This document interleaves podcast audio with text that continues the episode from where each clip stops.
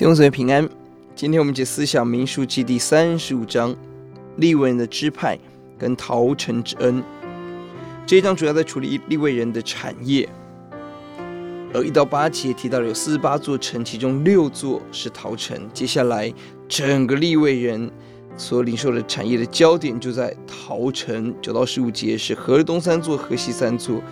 十到三十四节是逃城如何运作。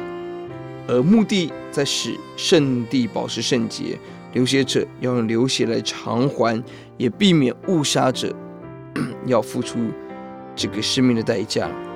这边让我们看到利未人的产业有一个重要的目的，要成为那个过失犯罪者的避难所。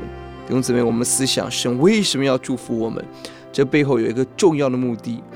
如果我们失去了祝福别人的能力、目标，这一切就失去了价值。我们所领受的每个福气，都应当起来分享，去祝福人。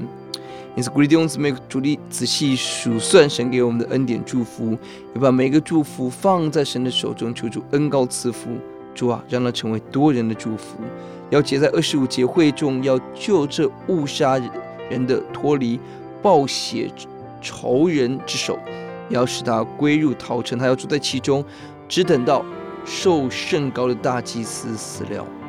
流人血的必须用流血来偿还，这是神的公义；而过失致死者必须让大祭司的流血来偿还。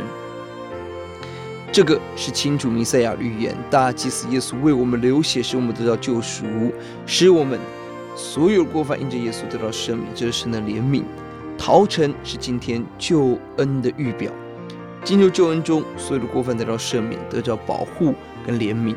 逃城是今天的教会的预表，进入教会认识耶稣得到救恩。要注意，即便有逃城恩典，但进入逃城是有条件的。